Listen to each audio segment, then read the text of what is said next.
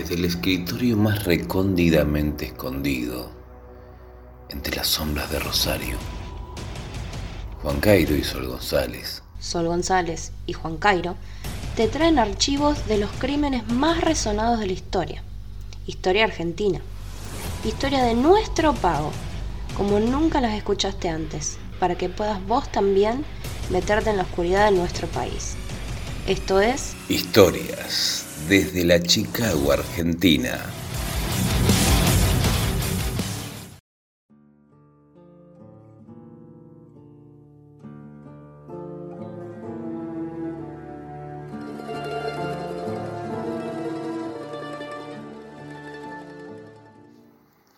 Juan Galifi, jefe de la Honorable Sociedad, más conocido como Chicho Grande, y Francisco Marrone, o mejor dicho, Don Chicho Chico, son los principales sospechosos del secuestro y asesinato más grande del momento.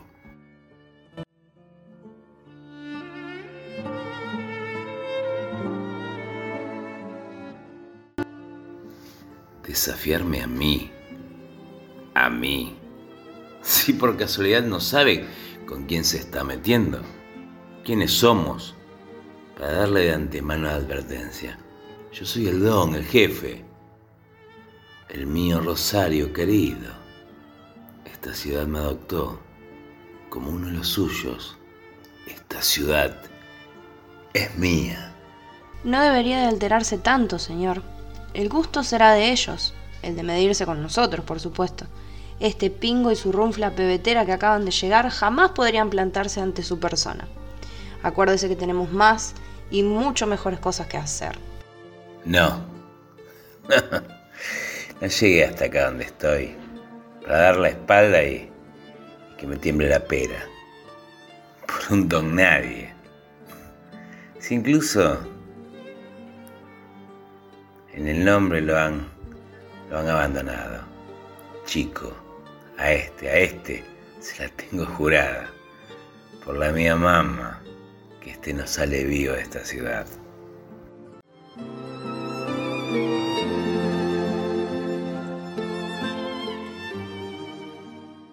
La Chicago, Argentina, año 1932. Sí, Rosario.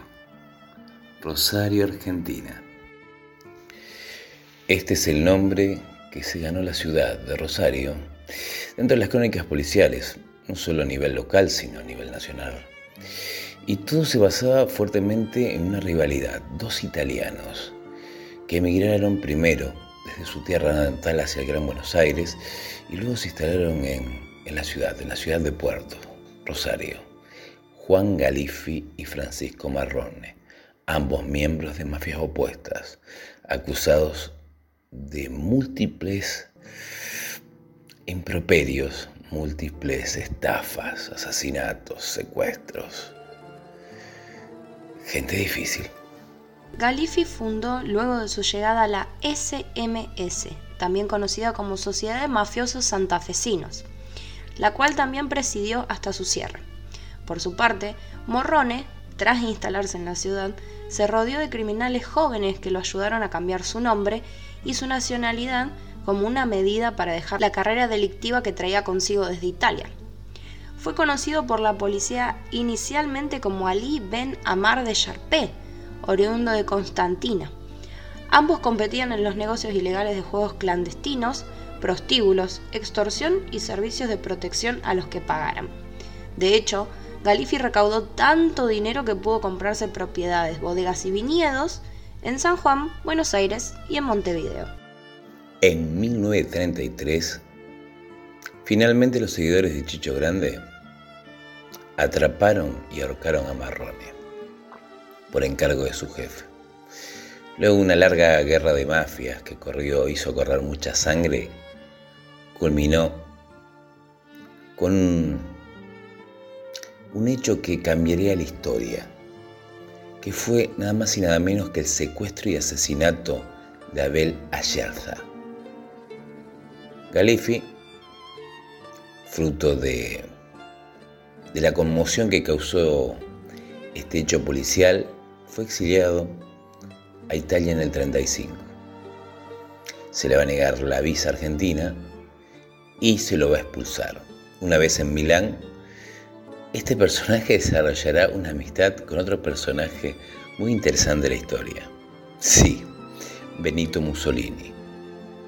Juan Galifi finalmente muere de un ataque al corazón en su cama durante un bombardeo en Milán en 1943. Marrone parecía empedernido en desafiar a Galifi con cada uno de sus pasos, avanzando en las relaciones públicas con los pilares mafiosos de la época, quitándole posibilidades al Al Capone argentino. Una de las más grandes que le robó fue el favor de Cayetano Pedino, a quien luego Marrone mandaría matar junto con dos hombres más de Chicho Grande. También Marrone utilizaba sus contactos familiares y la cobertura de las Fuerzas Armadas para darle rienda suelta a sus negocios. Y entre estos beneficios, logró dar con los antecedentes de Galifi, que prontamente comenzó a difundir para que éste perdiera la protección policial que gozaba debido a la presión pública. Cuando los códigos mafiosos comenzaron a resquebrajarse y las actividades se tornaron más violentas de lo habitual y en contra de altas familias del país, ya no solo ensañados con las comunidades judías, los chichos, ambos dos, decidieron reunirse para calmar las aguas y dejar de atraer la atención de la prensa y la policía. Ahí, en el domicilio de Buenos Aires de Chicho Grande, de la calle Pringles, Francisco Morrone es asesinado por los hombres de Galifi. Este crimen luego se descubriría en 1938, aunque Galifi ya hubiese sido exiliado. Este asesinato traería el desmoronamiento de estas agrupaciones mafiosas por parte de la venganza de los seguidores de Morrone. Abel Ayerza, un estudiante de medicina de la UBA, hijo de uno de los más prestigiosos médicos del país, fue secuestrado junto al hijo del ministro de Hacienda y el hijo del director de la Lotería Nacional, adjudicando este secuestro a Galifi. Luego de cobrar el rescate y ya con solo a cautivo, el cuidador recibió una nota de la cabeza de la idea que rezaba, manden al chancho, pero por un error de comprensión o por una letra espantosa, este leyó maten al chancho, y Abel Ayerza fue fusilado, aún con el rescate pagado. Su cuerpo luego apareció en las puertas del cementerio de Recoleta. Esto hizo que la sociedad estallara y clamara por las cabezas de los supuestos jefes mafiosos.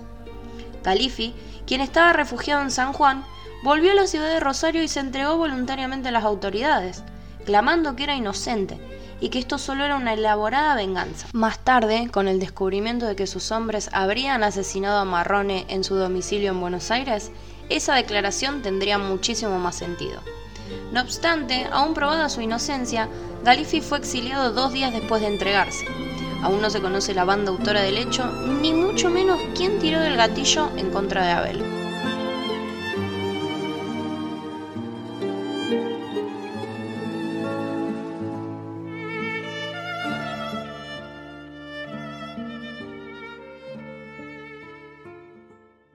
El término Chicago Argentina, si bien se piensa en el mundo prostibulario, en el mundo del aguante,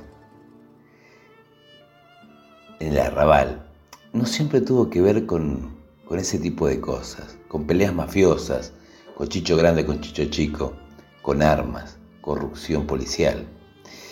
En un principio se llamó Rosario de esta manera, nada más y nada menos por el valor de las agroexportaciones a comienzos de 1870, donde primeramente se utilizó este término ya que, a ver, ¿cómo explicarlo? Rosario en ese entonces era la mayor exportadora, sí, sí, la mayor exportadora de granos del mundo, con más de 100 trenes saliendo de la estación Rosario Norte cargando este producto.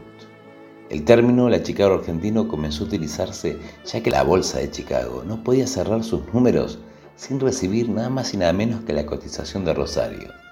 El precio de los granos lo ponían los rosarinos en ese entonces. En 1930 es cuando el auge de los prostíbulos en Rosario, puntualmente en barrio Pichincha, y el inicio del crimen siciliano le cambia el significado a esta expresión, haciendo alusión al lugar de donde provenía el Capone. ¿Se acuerdan del Capone? el mayor criminal o el más famoso de todos los tiempos, porque él era oriundo de Chicago. El caso de la Chicago Argentina inspiró dos obras de teatro que llevan como nombre La Mafia y Don Chicho, y tres películas. La primera, Bajo las garras de la mafia, del año 1933, del director Hugo Anselmi.